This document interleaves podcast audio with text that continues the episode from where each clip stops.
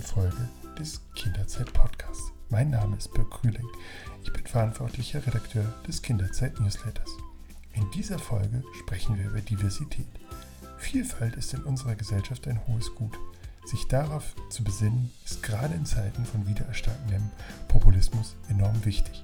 Am besten fangen wir damit schon in frühester Kindheit an. Wie das gelingen kann, darüber sprechen wir heute mit Andrea. Sie ist Erzieherin in einem Hort. Doch bevor wir starten, möchte ich mich noch bei unserem heutigen Sponsor bedanken. Das ist wieder Betzold.de. Betzold ist euer Experte für Kindergarten, Krippe und Schule. Profi-Online-Shop finden pädagogische Fachkräfte alles, was sie brauchen. Von fachspezifischen Lern- Lehrmaterialien über originelle Möbel, Bastelmaterialien bis hin zu innovativer Technikausstattung.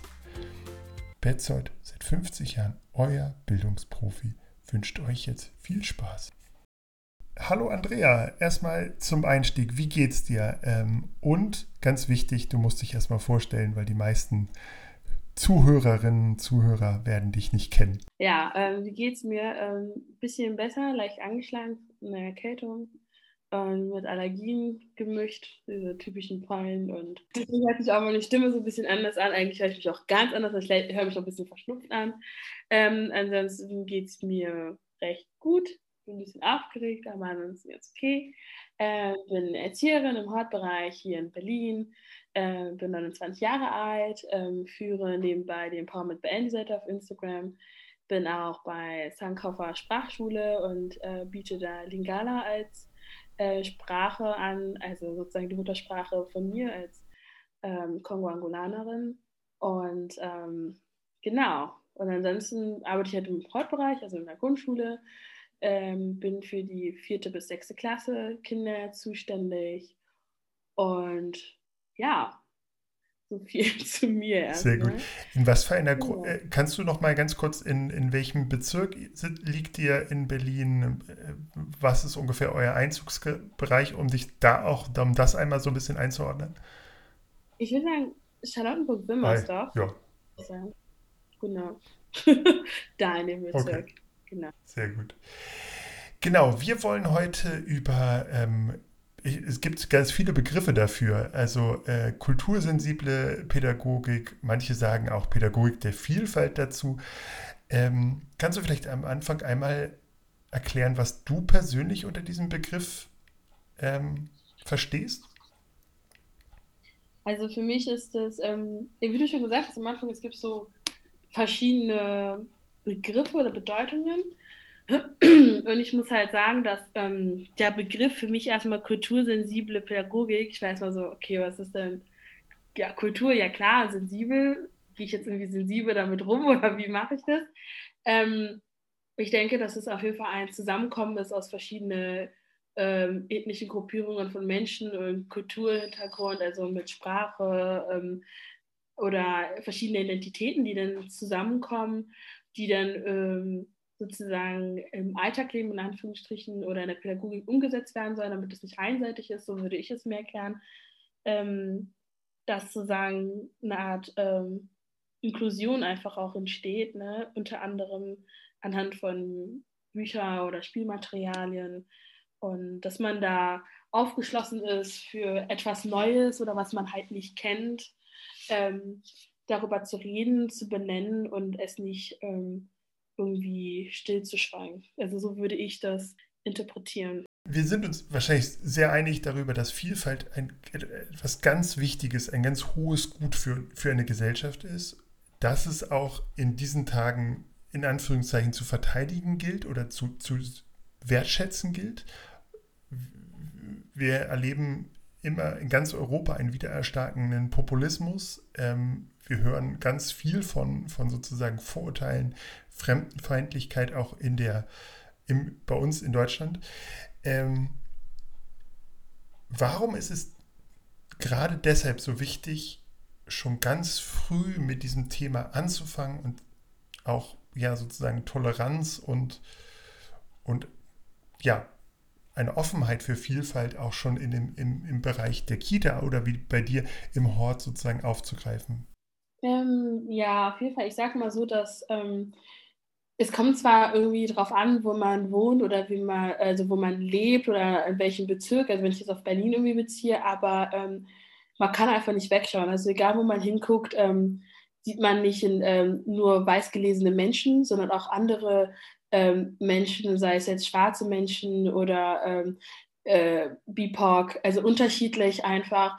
Deswegen ist es für mich ähm, nicht wegzudenken, wenn ich mir jetzt einen Klassenraum, also ein Klassenzimmer vorstelle und eine Kita-Gruppe, ähm, je nachdem, welche Kinder, also wie du auch am Anfang gesagt hast, oder Erzieherschaften äh, da sind, wer ist überhaupt vertreten, ähm, wie sieht unsere Welt jetzt aus, wie war sie davor, ähm, sie ständig in Bewegung, äh, es, es gab es schon immer und gibt, wird es auch immer Menschen geben, die ähm, anders aussehen oder als anders gelesen werden. Und umso wichtiger ist es halt auch, ähm, jüngeren Jahren, äh, vor allen Dingen auch in der Kita, ähm, sich repräsentiert zu fühlen, also Identität zu stärken, sich allgemein zu zeigen, sich wiederzufinden, die Kinder, dass man auch Selbstakzeptanz, Selbstliebe ähm, erlebt und das anhand von Spielzeug, von Büchern, sei es Lieder, sei es Sprache, sei es Essen, dass man ähm, vor allen Dingen nicht einseitig aufwächst, dass man nicht, wenn man, wenn ich jetzt sagen würde, ich habe ein schwarzes Kind da und habe da links und rechts nur Conny-Bücher. Was soll das Kind mit Conny-Büchern, wenn man sich nicht irgendwie sieht? Oder ähm, wenn man irgendwie ein Familienmitglied äh, Mitglied hat äh, mit einer Behinderung und man sieht das. Also es sind einfach die Realität so darzustellen, wie die halt auch wirklich ist. Und ähm, das finde ich sehr, sehr wichtig, um dann halt auch vom Kita-Alter über die Grundschule und später im späteren Leben einfach die Identität ähm, zu stärken oder die Selbstliebe, die Akzeptanz zu einen um halt auch ähm, meiner Meinung nach ähm, für spätere ähm, Vorurteile oder Angriffe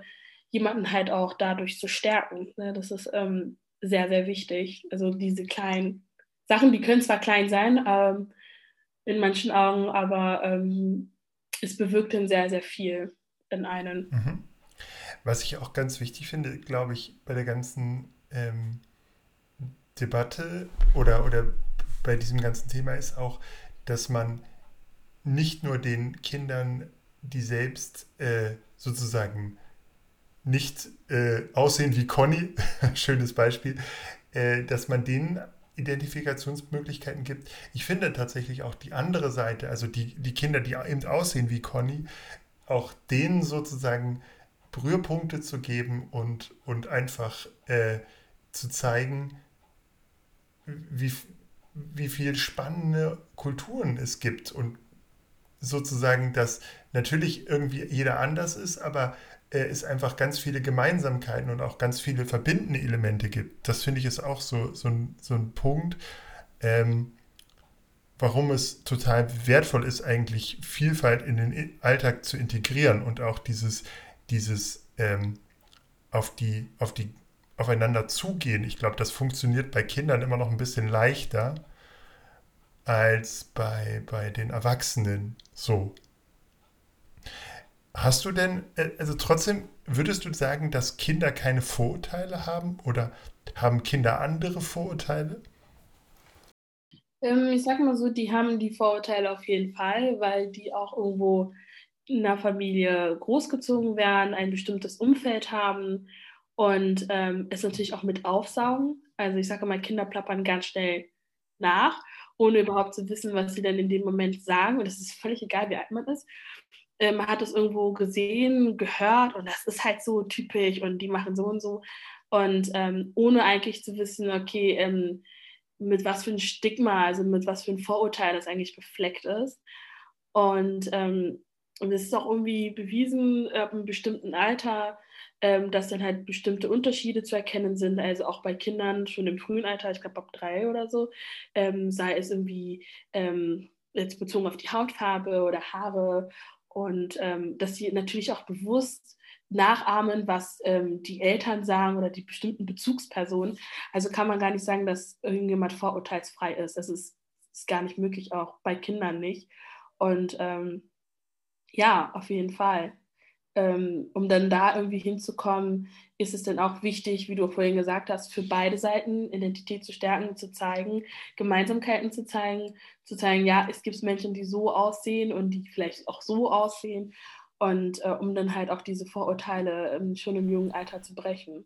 Äh, wie gelingt das? Ähm, wie kann man sozusagen das Thema Vielfalt in den Alltag integrieren? Ist das für dich so ein Everyday-Thema quasi oder, oder siehst du das eher sozusagen in so Art Projekten, also sowas wie wir äh, lernen die Welt kennen oder wir lernen die Weltreligionen kennen? Ähm, ich muss sagen, dass ähm, Projekte immer gut sind.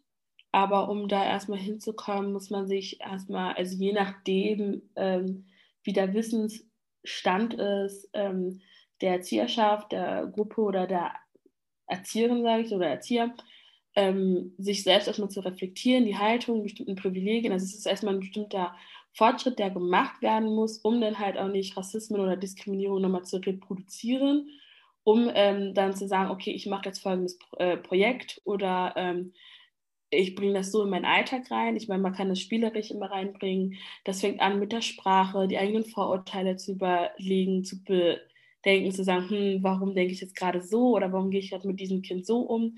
Ähm, was weiß ich denn über dieses Land und über diese Sprache? Und auch zu sagen, dass man nicht allwissend ist, ruhig zuzugeben, es muss ich, das muss ich erstmal lesen, muss ich googeln, muss ich recherchieren, da gehören verschiedene Punkte. Und ich muss sagen, das muss man im Alltag mit einbeziehen, äh, weil sonst wäre das einseitig. Also ich muss wirklich für mich gucken, okay, große Sachen kann ich das Projekt machen, wie bringe ich das den Kindern bei, aber meine Haltung zu reflektieren und ähm, zu gucken, okay, wie spreche ich ähm, äh, zu diesem Kind oder ähm, wenn es jetzt am Essenstisch ist, ähm, warum verhalte ich mich jetzt gerade so oder wenn wir gerade bei diesem Thema sind, wie reden unsere Kinder, ähm, da kommt man gar nicht, also man kommt da gar nicht irgendwie rum, das halt nicht zu machen. Und dafür muss man nicht selbst in Anführungsstrichen betroffen sein. Und ähm, wenn ich jetzt sagen würde, okay, das Kind jetzt hat über das andere Kind so gesagt, hat ein bestimmtes Schimpfwort benutzt oder ähm, ein Vorurteil ausgesprochen, und dann muss es ja nicht unbedingt ein schwarzes Kind sein. Dann kann ich auch hingehen und sagen, ey, das macht man nicht, weil so und so und so. Ähm, manche Menschen sind so, manche haben das, aber das sagt man nicht, weil das das, das bedeutet. Also ähm, kann man das immer äh, im Alltag mit einbeziehen. Man macht das nicht immer perfekt, wir sind Menschen, es ist okay, ähm, aber es fängt erstmal bei einem selbst an, um das dann den Kindern auch weiterzugeben und vor allen Dingen nicht ähm, über deren Köpfe hinweg. Das ist auch immer wichtig, wenn betroffene Personen äh, etwas sagen, dass man das dann auch annimmt und sagt, okay, gut, ich habe gehört, dich nochmal selbst reflektierst, okay, ähm, das Kind hat mir jetzt gerade was gesagt, ähm, das sagt man so und so nicht, weil das dann so und so ist. Also es sind so viele Punkte, wo ich immer sage, die Erwachsene muss erstmal bei sich selbst anfangen um dann halt zu gucken, okay, wie ist jetzt mein Standpunkt und wie bringe ich das denn rüber äh, als Projekt, als Alltag. Aber ich sage immer, ba als Basis ist die Sprache ist das wichtigste Instrument überhaupt, auch in unserer Arbeit, in unserer Haltung. Und das kann ich mir gar nicht wegdenken irgendwie für den Alltag. Also neben den ganzen Projekten irgendwie, ja. Ähm, zur Selbstreflexion kommen wir später nochmal. Ich würde gerne mit dir ein bisschen bei den Kindern erstmal ähm, bleiben und das ein bisschen thematisieren. Ähm, wie würdest du denn, hast du einfach aus der Praxis Ideen, äh, wie man auch Vielfalt erlebbar macht, wenn es vielleicht, wenn gar keine große Vielfalt vorhanden ist in, in der Kita?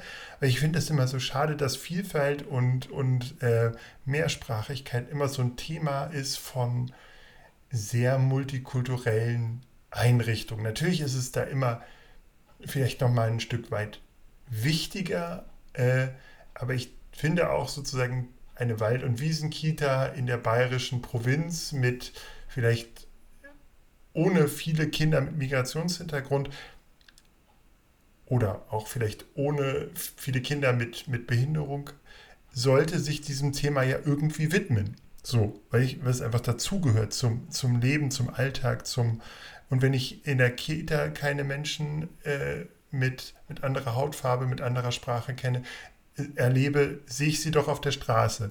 Also wie macht man Vielfalt erlebbar für die Kinder? Da muss ich sagen, zum Beispiel bei mir im Hort kann ich sagen, zu 90 Prozent ähm, sind die als weiß gelesene Kinder. Und ich könnte auch sagen, ähm, die meisten sind halt äh, auch deutsch gelesen ähm, oder kroatischer, ähm, genau, also Kroatien teilweise noch. Und aber jetzt der als nicht weiß gelesene Personenanteil ist vielleicht 10 Prozent mit mir zusammen, als schwarze Erzieherin da, ähm, da auch ähm, es so zu gestalten, dass man sagt, okay, wie du gesagt hast, äh, wenn du hier rausgehst auf der Straße, irgendwie oder den Weg hier zur Schule oder zur Kita, welche Menschen fallen ja auf? Also man muss natürlich gucken, welch, was für ein Umfeld wir gerade sind, wo wir uns gerade bewegen. Äh, sind da viel mehr weiß gelesene Personen oder halt nicht? Und äh, wenn ja, äh, anhand von äh, Büchern, also das habe ich bei mir auch gemacht, dass ich dann einfach bestimmte Bücher bestellt habe. Das ist aber auch nur, weil ich das halt für mich entschieden habe, zusammen mit meiner Kollegin, dass ich geguckt habe, okay, welche Bücher sind denn nicht nur weiße Kinder irgendwie drauf oder ähm, weiße AutorInnen, wo ich dann sagen kann, okay, das hat eine ähm, äh, türkische Autorin geschrieben oder eine schwarze Autorin und in der Geschichte geht es darum und es ähm, sind ganz normale Menschen wie du und ich, ja, erstmal da ein Bewusstsein äh, zu bekommen, dass die Kinder überhaupt wissen, dass es ähm, Diskriminierung gibt, weil die ja auch in deren Bubble halt leben, ja, zu wissen, okay, was hat mit Mobbing zu tun, inwieweit kann Mobbing irgendwie weitergehen. Äh, manche Menschen werden oder manche Kinder werden aufgrund von deren ähm, äußerlichen Merkmalen, also die Haarfarbe in der Hinsicht halt äh, gemobbt. Das nennt man dann so und so. Also man muss irgendwie einen bestimmten Weg da erstmal hinfinden, die auch abzuholen, weil das ja nicht deren Realität ist, weil die es dann nicht anders kennen. Dann bin ich halt ein Mensch, ich rede dann von mir weil ich dann äh, als schwarze Cis-Frau dann da sitze und denen halt erzähle von meinen Erlebnissen oder von anderen Kindern aus der Kita, aus der Schule, ähm, was ich aus der Praxis halt gelernt habe, ähm, denen beizubringen. Und das ist natürlich für, ne, für die ja was ganz, ganz Neues, weil die es halt nicht kennen, ne, weil man selber die Erfahrungen halt auch nicht macht. Und das habe ich halt anhand von ähm, Filmen gemacht, anhand von Büchern, die ich dann halt auch vorgelesen habe mit den Kindern. Ich habe so eine Art ähm, wie so eine Bibliothek und die ist halt in verschiedenen Genres eingeteilt. Unter anderem gibt es dann halt auch die ähm, Abteilung Diversität und ähm, da sind halt verschiedene Bücher halt mit drin. Da können sich die Kinder halt auch dran bedienen, aber wenn man das halt nicht kennt, geht man natürlich auch nicht ran. Also muss ich das sozusagen vorstellen und das habe ich halt gemacht und habe sozusagen zusammen mit meiner Kollegin so einen Tag eingeführt, ähm, wo wir uns dann halt so einen Halbkreis hinsetzen und dann können die Kinder sich einfach mit uns unterhalten. Vielleicht haben die was auf dem Herzen, vielleicht haben die was Schlechtes irgendwie erlebt. Dann habe ich das halt mit eingebunden mit äh, Antirassismusarbeit und den erstmal erzählt, von ganz, ganz klein, ähm, mich angetastet, ähm, was für Arten das gibt, was es überhaupt ist. Also kindgerecht natürlich auch zu erklären und das irgendwie auch rüberzubringen. Und das habe ich gut anhand mit Büchern gemacht. Also je nachdem, was für eine Altersgruppe das halt natürlich ist. Büchern, Spielzeug, Filme, ähm, Kurzgeschichten, Hörspiele, wie auch immer. Ähm, genau, vor allen Dingen, wenn dann halt auch nicht eine Person dann da ist oder mehrere Kinder, die halt nicht als weiß oder deutsch gelesen werden. Natürlich möchte man, die Kinder sollten, die da sind, jetzt auch nicht als Zielscheibe irgendwie, ja, guck dir mal den an oder so, sondern ich halte es dann auch sehr allgemein, dass sich jeder ähm, angesprochen fühlt und repräsentiert fühlt. Ne? Also die Realitäten einfach so darzustellen, zu sagen, naja, hier ist ein neunjähriges Kind, da ist auch ein neunjähriges Kind, du machst eine andere Erfahrung. Manche Leute haben beide Elternteile, manche nicht, manche haben gar keine.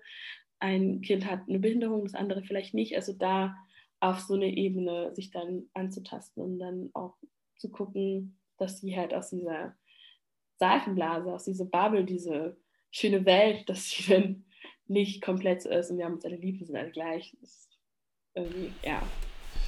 Äh, du hast schon Conny angesprochen. Wie schwer ist es denn, äh, Kinderbücher zu finden, die einerseits äh, schön zu lesen sind, das ist ja auch immer ein Faktor, und auf der anderen Seite aber auch äh, Vielfalt zeigen oder erzählen. Ähm, war das schwer für dich und hast du vielleicht so ein, zwei äh, Bücher, die dir besonders gut gefallen, die man, wo man, wo du sagen würdest, die gehören eigentlich in jeden Hort, in jede Kita? Ähm, ja, also ich habe da sehr viele Bücher. Äh, ich muss sagen, natürlich ähm, war das nicht so einfach, was zu finden. Und ich muss sagen, nach einer Zeit ähm, es ist viel, viel einfacher geworden, weil ich dann auch ähm, dann sehr auf Instagram unterwegs bin und dann halt auch gucke, okay, ähm, welche Seiten gibt es oder wer wird irgendwie markiert und wer wird irgendwie repräsentiert, ähm, wer verkauft welche Bücher, um dann halt von diesen Conny-Büchern ähm, wegzukommen.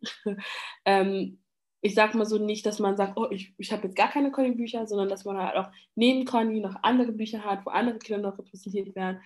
Ich hatte zum Beispiel das Buch vorgelesen, das Wort, welches mir Bauchschmerzen macht, glaube ich, wo über das N-Wort gesprochen wird. Und dann hast du halt eine, vorne auf dem Cover halt ähm, zwei schwarze Kinder und dann kommt auch ein Kind vor mit einem Kopftuch zum Beispiel, das hatte ich da. Oder ein anderes Buch, habe jetzt den Namen vergessen, da hat das Kind ähm, eine Behinderung, ich weiß aber nicht mal, was das für eine Behinderung hatte, ähm, habe ich da auch hingestellt, also ich habe die Sachen halt aufgestellt oder ähm, ähm, das Buch Her Story, das ist natürlich für ältere Kinder ein bisschen, ähm, wo halt auch ähm, Frauen dargestellt werden, die halt auch Geschichte geschrieben haben. Also irgendwie da irgendwie zu finden, ähm, gibt es Bücher, Battaglia habe ich geholt, bei Tebolau habe ich äh, die bestellt, habe mir auch da einen Account gemacht für, ähm, für unseren Hort, dass ich dann, wenn Neuigkeiten da sind, dass ich halt gucke und die halt bestelle. Und dann achte ich natürlich auch drauf, ähm, dass die dann halt ähm, auf jeden Fall Diversität auch repräsentieren, äh, eher auch die kleineren ähm, Läden in Anführungsstrichen halt auch unterstütze, ähm, zu gucken, okay, wer schreibt das, ähm, wie wurde geschrieben, ähm, also wie wird das repräsentiert. Also es ist gar nicht so einfach, weil man wirklich auf Recherche gehen muss, aber ähm, ich, ich sag mal so, wenn man sich da die Zeit nimmt und halt auch googelt und wirklich guckt, dann entdeckt man sehr viele tolle Bücher neben Conny zum Beispiel. Äh, genau, an dieser Stelle kann ich nochmal äh, empfehlen, komm, wir zeigen dir unsere Kita. Für Kinder ist das im Kita-Alter natürlich ähm, ist ein neues Wimmelbuch von Konstanze von Kitzing. Ist, äh, genau, greift auf Wunder. Die Kita heißt Kita Kunterbund und da kommen also von Kindern mit äh, Behinderung, äh, mit verschiedenen Hautfarben und sogar Krokodile als Kinder vor. Und äh, es sind, es werden äh, Kinder von den Vätern gebracht, von der Mutter gebracht. Äh, also ein ganz buntes Bild ist äh, ganz toll, kann ich sehr empfehlen. Äh, wie sieht es denn mit dem Spielzeug aus? Ich finde, das ist nämlich auch noch so ein Punkt.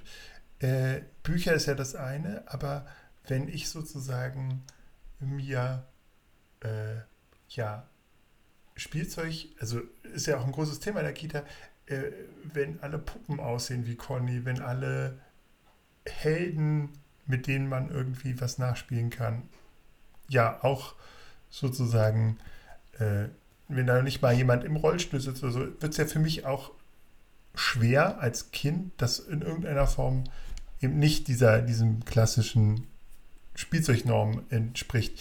Wie empfindest du das?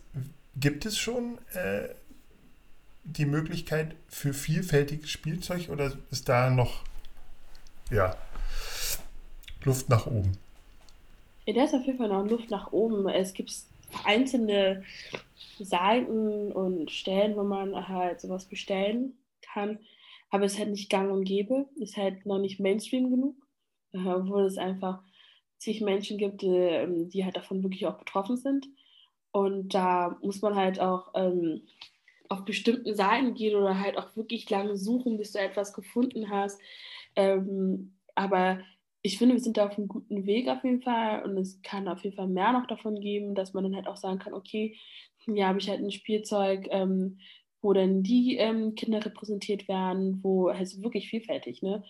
Und ähm, es ist aber genauso wie mit den Büchern. Es ist nicht einfach. Meistens ist es halt wirklich da oder ist es dann vielleicht ein bisschen teurer oder man ist dann einfach, denkt so, ach ja, das war schon immer so, das bleibt dann halt so. Ähm, nicht so einfach wirklich darauf zu stoßen, aber ähm, ich, ich finde, wenn man jetzt irgendwie sagen würde, okay, äh, in Anführungsstrichen Babyborn-Puppe oder so, ne? wenn du das irgendwie googelst oder suchst, dann kommt teilweise vielleicht dann direkt nur eine weiße Puppe das sind so meine Erfahrungen, die ich gemacht habe, dann musst du dann halt auch wirklich meistens noch auf Englisch dann noch hinterschreiben Darkskin oder so oder Darkskin äh, Spielzeug und dann kommt halt was raus. Aber die meisten Seiten, die dann auch wirklich ähm, äh, auf Diversity auch wirklich achten, ähm, die bieten dann halt auch wirklich Spielzeug ähm, genauso ab in der Richtung an und das finde ich halt super und hoffe, dass es einfach äh, noch mehr wird und ähm, genau, dass man das dann halt bestellen und kaufen kann und auch wunderschön hinstellen kann. Ja, Es wäre ja auch gut, wenn einfach die, also ich, ich habe immer das Gefühl, dass, dass es divers, also dass es ein paar Spielzeughersteller gibt, die sich so immer mal wieder Mühe geben. Also ich weiß, äh, Lego zum Beispiel hatte, hatte jetzt erst ein, eine Figur dabei bei so einem Stadtzentrum. Das war äh, jemand mit einem blinden Hund. Und ich glaube, Playmobil ist da auch, die geben sich immer relativ viel Mühe, das so in einem äh, äh, Feuerwehrset von meinem Sohn hatten wir auf jeden Fall eine Feuerwehrfrau da drin und auch ein, äh, ja, einen, einen farbigen Feuerwehrmann.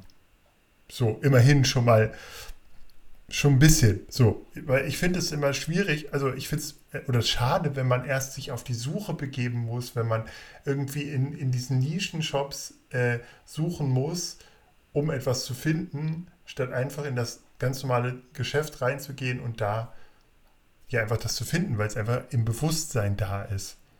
Und das, genau. Da haben wir, da sieht man dann doch, dass man noch, dass man es zwar positive Ansätze gibt, aber dass noch der Weg zu einem Idealzustand äh, noch sehr weit sein kann. So. Das war super spannend bis hierhin. Wir nutzen die Zeit trotzdem für eine kurze Werbeunterbrechung. Ähm, mit dem Kindergartenbedarf von Betzold bekommt ihr die komplette Ausstattung für eure Kita, euren Kindergarten, euer Hort. Und wenn ihr mehr über diesen Podcast und über Betzold erfahren wollt, geht auf unsere Website www.kinderzeit.de slash podcast. Ich wiederhole www.kinderzeit.de slash podcast. Dort findet ihr alles über Betzold und über diesen Podcast. Und nun viel Spaß beim Weiterhören. Ähm, jetzt haben, haben wir jetzt viel darüber über, du hast immer schon wieder, immer mal wieder angesprochen, dass die Reflexion der eigenen pädagogischen Haltung, auch vielleicht der eigenen Vorurteile, äh, ganz wichtig sind. Ähm, hast du da Tipps, wie man daran geht? Weil ganz frei von Vorurteilen ist, ist ja niemand so. Und über auch viele Nationen oder Religionen wissen wir ganz wenig, einfach weil wir uns damit noch nie beschäftigt haben. Und je weniger wir über etwas wissen, desto mehr Halbwissen und desto mehr Vorurteile haben wir ja. Also, so wenn ich mich mit vielen Nationen nicht beschäftigt habe, dann glaube ich einfach, dann habe ich so folge ich meinem Bauchgefühl oder habe da, auch wenn es gar nicht mal äh, negative Vorurteile sind, aber ich habe doch Zuschreibungen, wo die Menschen aus der Nation oder aus dem Land oder der Religion doch sagen würden, ja, das ist rassistisch. So. Ähm, wie wichtig ist denn da sozusagen im ersten Schritt darüber nachzudenken und auch sich mit diesen eigenen Vorurteilen auseinanderzusetzen? Ähm, ja, also bei der Frage ist es erstmal wichtig, ähm, sich hinzusetzen und einfach mal zu gucken, was für Privilegien man hat. Ähm, da gibt es dieses Rucksackprinzip. Ähm, man sagt auch, man redet auch mal von White Privilege. Also wir haben einfach, was man von Anfang an sagen muss, wir sind einfach rassistisch sozialisiert. Das können wir ja nicht rausnehmen. Also aufgrund der Vorurteile, teilweise die Geschichte, unsere Sprache ist davon auch sehr betroffen, deswegen auch unsere Haltung. Man hat mal was gehört und das ist so. Und man, man setzt sich, genau wie gesagt hast, nicht mit einer Sache auseinander, wenn man das nicht kennt und vor allem, wenn man nicht betroffen ist. Ähm, man muss dann einfach gucken, okay, in was für ein Umfeld oder in der Gesellschaft lebe ich hier und ähm, welche Privilegien. Also werde ich irgendwie, es gibt bestimmte Tests, die man machen kann, ähm, diesen ähm, White Privilege Test unter anderem, einfach zu gucken, wenn ich irgendwo einkaufen gehe, werde ich kontrolliert von der Polizei, werde ich irgendwo angehalten, finde ich leichter Produkte für meine Haut, für meine Haare und dies und das. Das sind schon bestimmte Privilegien, wo ich schon komplett bei den ersten Fragen durchfalle. Das ist einfach so. Wo ich dann sage, na toll, ich werde dann öfters kontrolliert, angesprochen oder gefragt, woher kommst du wirklich? Das, das fragt man der weißen Person nicht. Warum? Weil das ja offensichtlich, wenn man es weiß. Und, ähm, und da entsteht das schon, einfach mal sich dahinzusetzen, zu sagen, okay, ähm, was für Privilegien, was weiß ich eigentlich über dieses Land und äh, auf, auf, von diesem Kontinent, die Sprache, einfach mal sich selbst in der Haltung zu reflektieren. Das macht kein Mensch, in Anführungsstrichen, was, welches nicht betroffen ist von Rassismus oder Diskriminierung. Also wo ich dann sage, okay, ähm, wie, wie fange ich da an? Wie du gesagt okay, wie, wie, wie fange ich an? Das ist, ich sage immer am Anfang, ähm, mach dir eine Liste setz dich hin und ähm, reflektiere deine Arbeit. Reflektiere, wenn du jetzt einen Mensch sehen würdest, ähm, was nicht derselben ähm, Hautton oder Aussehen entspricht wie du oder ein Kopftuch trägt, ähm, ein Mann oder eine Frau oder halt queer, wie gehst du damit um? Ähm, was denkst du direkt von der Person? Warum denkst du so? Und so fängt das Ganze an. Sich einfach mal hinzusetzen, sich mal auch Bücher zu nehmen, zu sagen, okay, ich kaufe mir jetzt ein Buch, wo es halt über Rassismus geht. Was ist denn Rassismus? Warum sage ich, dass es keinen Rassismus geht, gibt oder Diskriminierung? Ähm, wie komme ich denn dazu? Also wenn man da anfängt, warum ist das so? Äh, warum stelle ich mich da quer und sage, nee, es ist nicht so, ich habe keine Lust darüber zu reden, obwohl wir gar nicht erst angefangen haben. Äh, das ist erstmal der erste Schritt, sich einfach äh, einzugestehen, äh, es geht mit Privilegien nicht um Geld, ja. Ähm, es geht darum einfach, welche Privilegien, die wir unbewusst einfach genießen, ja, wo ich dann, wie ich gesagt habe, Kontrolle, sei Sprache, die, die Frage, woher kommst du, warum siehst du so aus, oh, dies und das, warum mache ich diese Aussagen, warum ist es mir wichtig, Menschen in einer Schublade reinzutun und zu fragen, woher kommst du und dann ähm, habe ich diese Antwort, was mache ich damit? warum juckt es dich? Äh, warum äh, kannst du jemanden anderes benennen und äh, wird es aber nicht benannt werden? Äh, ja, und das ist halt die Selbstreflexion, weil ich mache das in der Pädagogik ja auch. Okay, wie ist meine Haltung ähm, gegenüber dieses Kind? Warum spreche ich jetzt gerade so? Wurde ich jetzt gerade laut? Habe ich das Kind jetzt angegriffen, weil es was falsch gemacht hat? Oder habe ich das Kind angegriffen, weil, es, äh, weil das Kind schwarz ist? Oder weil das Kind äh, Moslem ist? Oder wie auch immer. Ne? Und das sind halt wirklich die kleinen Schritte, die man machen sollte, muss, aber man kommt erst dahin, wenn man sich kritisch mit seinem Weißsein, mit seinen, also wenn man als weiß gelesene Person oder mit seinen Privilegien, mit seinen Vorurteilen wirklich hinsetzt und sagt, okay, was habe ich für Vorurteile? Man muss man auch wirklich ehrlich und offen äh, zu einem selbst sein. Und äh, ich sage auch immer wirklich aufschreiben, sich wirklich mal gucken und zu sagen, okay, warum denke ich gerade so? Warum bin ich die ganzen Jahre so rumgelaufen und habe gesagt, ist alles gut? Und aber an diesen Punkt zu kommen, ist dann, man wird traurig sein, man wird fallen, man wird sagen, nee, man hat diese Abwehrhaltung, ich doch nicht. Und wenn du diese Abwehrhaltung hast, würde ich mich fragen, warum du jetzt gerade auf Abwehr gehst. Und da hat man eigentlich schon den Punkt, ähm, dass man eher stumm ist und das tabuisiert und nicht darüber spricht. Weil wenn wir darüber sprechen sollten, dann würden wir ja sehen, dass da was falsch läuft. Also dass, dass wir halt anders arbeiten sollten. Ja. Ähm, das ist ein total wichtiger Impuls. Ähm, ich glaube tatsächlich aber, dass, dass diese, dieses Hinsetzen und diese Selbstreflexion, das machen ja vor allen Dingen Kollegen, äh, die schon sehr selbstreflektiert sind. Weißt du, was ich meine? Also der Kollege, der sich hinsetzt und so intensiv darüber nachdenkt, ist ja schon sehr weit in dem ganzen Denken. Ähm, hast du denn einen Tipp für, also, oder andersrum gefragt, müsste diese, dieser Impuls nicht auch von außen kommen? Vielleicht durch Teamfortbildung oder sogar in der Erzieherinnenausbildung? Hast, ähm, wie, wie hast du, wie erlebst du da den, den Stand der Dinge sozusagen? Habt ihr, äh, hast du in deiner Ausbildung über Vielfalt, aber auch über diese Reflexion gesprochen und ähm, wie würdest du das sozusagen beurteilen, dieses, dieser Impuls von außen als Fortbildung? Also genau, weil, weil ich glaube nämlich, dass viele Menschen eben gar nicht so reflektiert sind oder so gar nicht so weit denken, dass sie ihre Privilegien hinterfragen.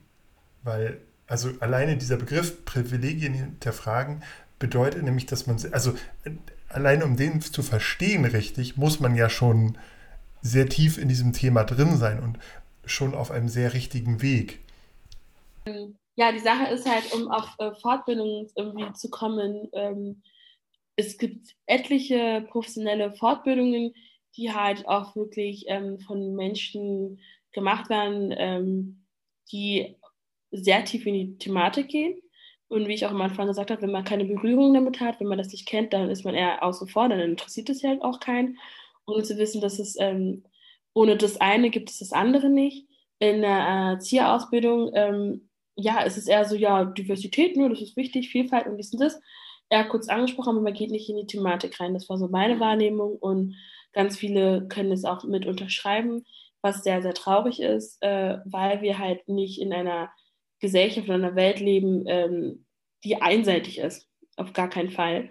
Und ähm, es ist umso wichtiger ist halt, ähm, wenn wir an Orten, wo wir mit Menschen arbeiten, sei es klein, groß, ist ja völlig egal, dass wir halt versuchen, vorurteilsfrei ranzugehen, wenn wir unsere Vor Vorurteile haben und zu hinterfragen, warum. Ne? Und dafür muss ich nicht großartig ein Buch lesen, geschrieben haben, großartig googeln. Einfach mal wirklich so warum ist es jetzt gerade so? Oder die Unterhaltung. Ne? Also, wie du auch gesagt hast, wenn die Kinder komplett nur in einer, ähm, nicht die Möglichkeit haben, auch noch andere Kinder zu sehen aus anderen Herkünften oder mit anderen Religionen, wie komme ich denn halt wirklich ran? Das heißt, ähm, das fängt man am Erwachsenen an. Oder Erwachsene muss ähm, die Begegnung haben oder es muss gesetzlich halt wirklich verankert werden und sagen, okay, als Rahmenplan, Rahmenbedingungen, ich habe das in der Ausbildung mit drinne, ich habe das im Schulsystem mit drinne und ich komme gar nicht drumrum. Und es ist aber erstmal noch gar nicht geschaffen. Und ich finde, Anfang, also der muss erstmal dargelegt werden, dass es in der Grundausbildung da ist, dass es in der Schule das Thema thematisiert wird und nicht nur als Projekt nebenbei, sondern dass es auch wirklich geschichtlich, mit Sprache, mit Hintergrundwissen auch wirklich da sein sollte. Und dann hat man gar keine Möglichkeit, das aus dem Weg zu gehen. Und ähm, die Krone wäre natürlich auch, dass man halt wirklich ähm, Fortbildungen äh, in diesen Bereichen halt macht, um, ähm, also es gibt ja so Sachen wie Anti-Bias in der Richtung, äh, ähm, das war ja unter anderem auch Dam Damen Sparks, also es gibt ja ähm, unterschiedliche pädagogische Ansätze, die ähm, man vielleicht kurz in der Ausbildung bespricht, aber nicht vertieft. Und ähm, somit finde ich das schade, weil man halt auch eine ganze äh, Personengruppe damit halt ausschließt und ähm, weil ich ja gesagt habe, wir sind ja alle rassistisch sozialisiert mit unserem Vorurteil, wir haben das ja eingeatmet, es ist einfach da. Und äh, auch ich bin auch nicht vorurteilsfrei, aber dann halt zu fragen, warum ist es jetzt gerade so oder warum denke ich so? Ähm, dafür braucht man jetzt keine große, ne? es sei denn, man hat diese Abwehrhaltung und man sagt, nee, ich bin da gar nicht offen drum. Deswegen sage ich, muss man das auch wirklich ähm, als Rahmenbedingung einfach haben, einen Rahmenplan aufnehmen in der Erzieherausbildung, weil das sehr wichtig ist, weil wir einfach in unseren Klassenräumen, in unseren Kita-Räumen, in Horträumen nicht nur weißgelesene Kinder haben werden, nicht nur in Anführungsstrichen deutsche Kinder haben werden, weil ich mich schon frage, wer ist eigentlich deutsch, ja, ähm, wer darf das eigentlich tragen, in Anführungsstrichen, und zu gucken, okay, wie gehe ich in der Situation um, wenn ein Kind ähm, geärgert, gehänselt wird, ist es nur ein Ärgern oder ist es ein bestimmtes ähm, Sticheln schon, äh, sind es rassistische Sprüche, ist es schon diskriminieren oder ähm, um das halt zu erkennen, muss es irgendwie von vornherein schon irgendwie passieren und dann auch ständig wieder anhand von Fortbildungen, Sitzungen ähm, da sein. Und äh, ich finde, wenn man das einmal gehört hat, ob man jetzt irgendwie in Abwehrmodus ist oder nicht, dann hat man das schon mal gehört. Dann ist es einfach da. Und was die Person daraus dann macht, ist dann allen selbst überlassen. Aber Hauptsache, man hat schon mal was darüber gehört, ob man sich jetzt freut oder ärgert, ähm, ist dann einfach drin. Und heute oder morgen wird man sich damit irgendwie auseinandersetzen. Und dann ist es halt. Du hast jetzt schon gespro darüber gesprochen, dass, ähm, dass wir alle äh, in einem größeren oder kleineren Maße äh, auch rassistisch sozialisiert werden. Ähm, wie, würdest, wie, wie wichtig ist denn das Elternhaus oder auch die Zusammenarbeit ähm, mit den Eltern bei der Entwicklung von Weltoffenheit, von Toleranz? Also ähm, ich habe viele Kitas schon besucht als, als Journalist, äh, die jetzt in eher äh, Brennpunktvierteln liegen, die ganz tolle Integrationsarbeit machen und die ganz viel auch von den, von den Eltern erzählen und die die Eltern auch ganz stark einbinden, also von Sommerfesten bis zu im Alltag, wo Eltern einfach in die Kita kommen und dort ähm, sich einbringen oder aber auch in den Räumen der Kita zum Beispiel gemeinsam mit den Kindern Deutsch lernen oder so. Also so ganz vielfältige Ansätze. Ähm, Genau, und wo einfach viel dieser Kultur der Familien in die Einrichtung geholt wird. Ähm, welche, wie siehst du diese Rolle der Eltern? Was, äh, oder die, der Elternarbeit, also ihr, ihr werdet ja als Erzieher nicht die, die Eltern verändern, aber ähm, genau, wie wichtig ist Elternarbeit bei diesem ganzen Thema Toleranz, Weltoffenheit, aber auch Thematisierung von Vielfalt? Ähm, das finde ich sehr wichtig, weil ähm, ich sag mal so, ich kann ähm, die 50 Prozent irgendwie auf der Arbeit irgendwie machen.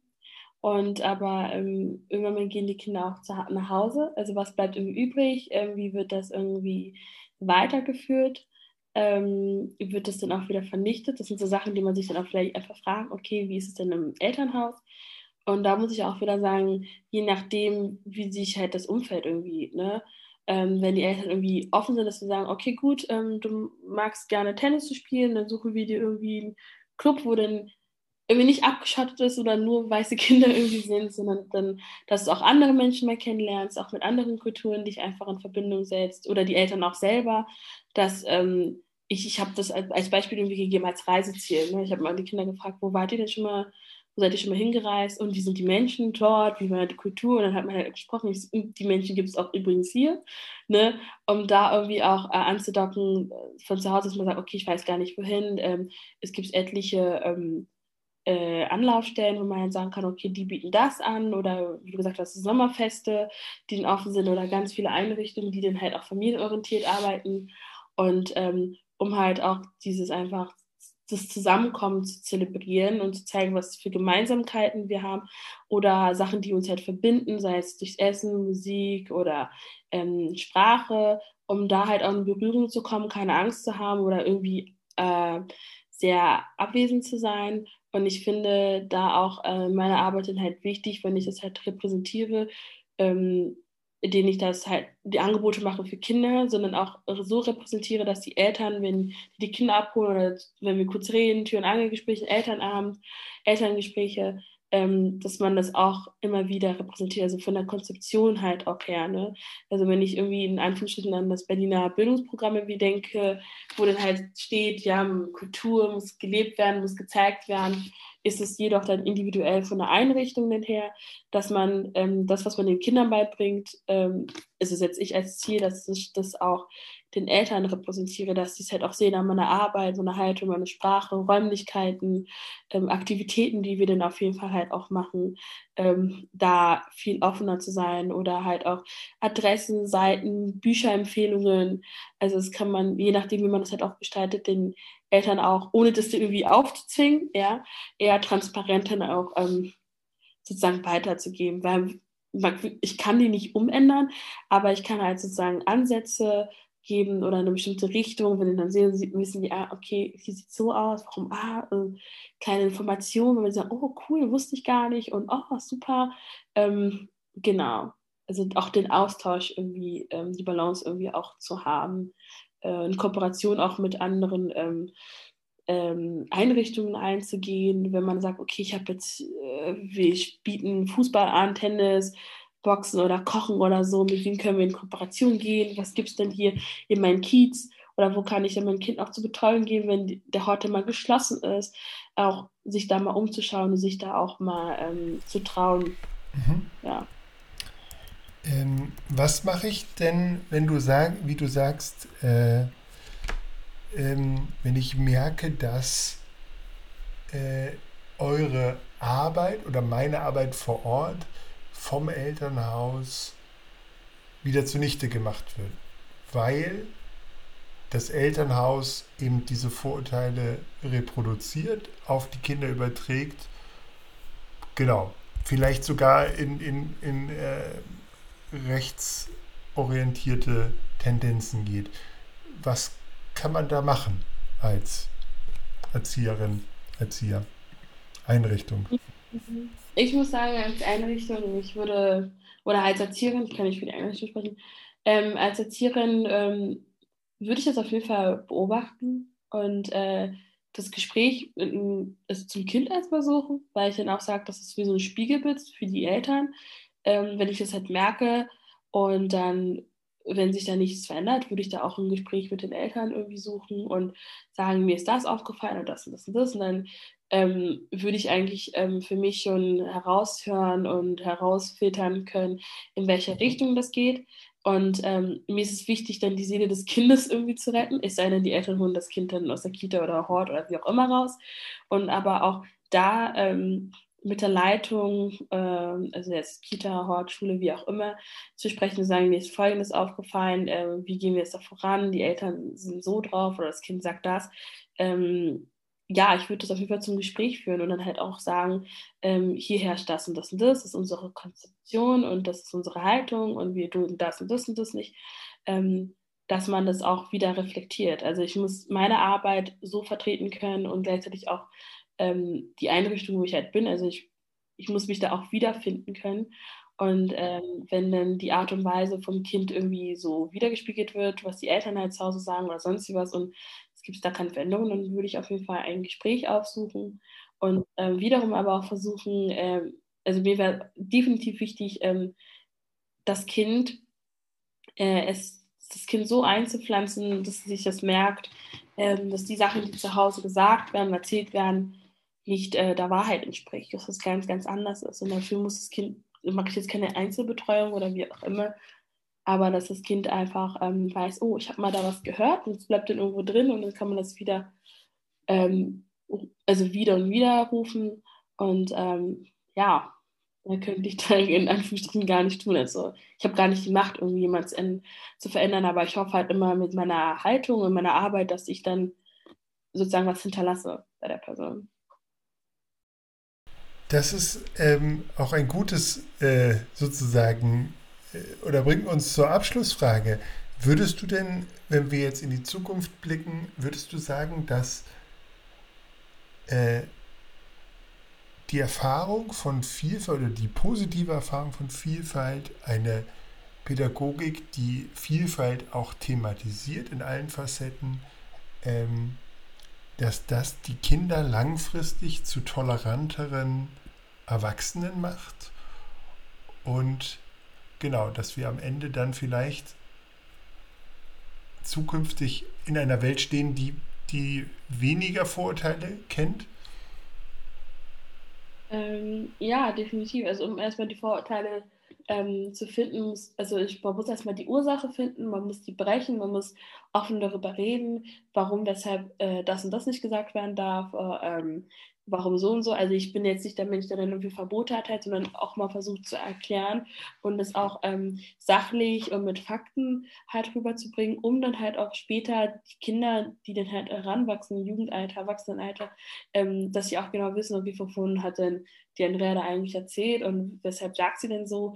Ähm, ah, okay, das kommt jetzt davon und dann geben die es halt immer Generation zu Generation natürlich auch weiter dass es einfach einprägt. Also das ist so, als würde ich halt ähm, wie, eine Pflanze. Also es muss halt mitwachsen können und dafür muss aber auch wirklich ähm, eine Atmosphäre, ein Umfeld geschafft werden, wo sich die Kinder halt auch wohlfühlen und ähm, sich halt repräsentiert fühlen, akzeptiert fühlen, um das dann halt auch weiter zu tragen. Und ich sage so, ich mache halt den kleinen Anfang, den Rest müssen die halt machen. Dann fängt das halt ganz einfach an, dass man dann Bücher bestellt, dass man Filme guckt, dass man vielleicht auf Demos geht, dass man sich unterhält mit anderen Freunden, dass man vielleicht einen anderen Freundeskreis hat, dass man viel, viel offener ist, wenn man sagt, ey, ich habe mal davon gehört, ich habe das mal gelesen, finde ich voll cool. Es ist gar nicht so, wie es früher erzählt wurde, früher war das so und so und deswegen hat man das gesagt. Und ähm, dafür muss aber erstmal wirklich ein Grundfundament äh, gelegt werden und das ist erstmal das Wichtige, um dann äh, weiter ähm, voranzugehen und etwas halt auch aufzubauen, um etwas halt zu sehen, okay, ich habe da angefangen, ich kann mich jetzt heraus, so wie rausziehen, die machen das von alleine. Und ähm, ja, so würde ich das auf jeden Fall sehen, dass man dann auf dem richtigen Weg ist. Mhm.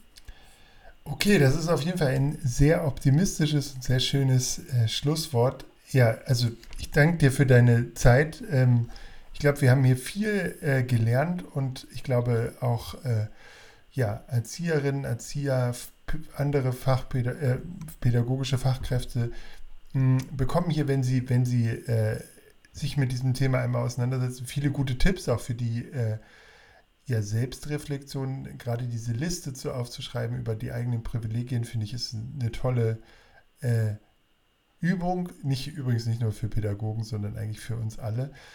Genau, in diesem Sinne danke dir für deine Zeit und äh, wünsche dir viel Erfolg bei deiner weiteren Arbeit und genau. Dankeschön, kann ich nur zurückgeben. Danke für die Zeit, danke für die Möglichkeit und ähm, schauen wir einfach nach vorne, auf jeden Fall positiv. Alles klar. In diesem Sinne wünsche ich dir noch einen schönen Abend und allen Hörern ähm, auch eine gute Zeit bis zur nächsten Folge. Tschüss. Tschüss. Ich hoffe, euch hat die Folge genauso gefallen wie uns ähm, und ihr schaltet beim nächsten Mal wieder ein. Ähm, in diesem Sinne, bleibt gesund und wir hören uns beim nächsten Mal. Und zum Abschluss noch ein Dank an unseren Sponsor. Wie immer wurde uns diese Folge von betzold.de präsentiert. Und das ist euer Experte für Kindergarten, Kita, Krippe und Schule.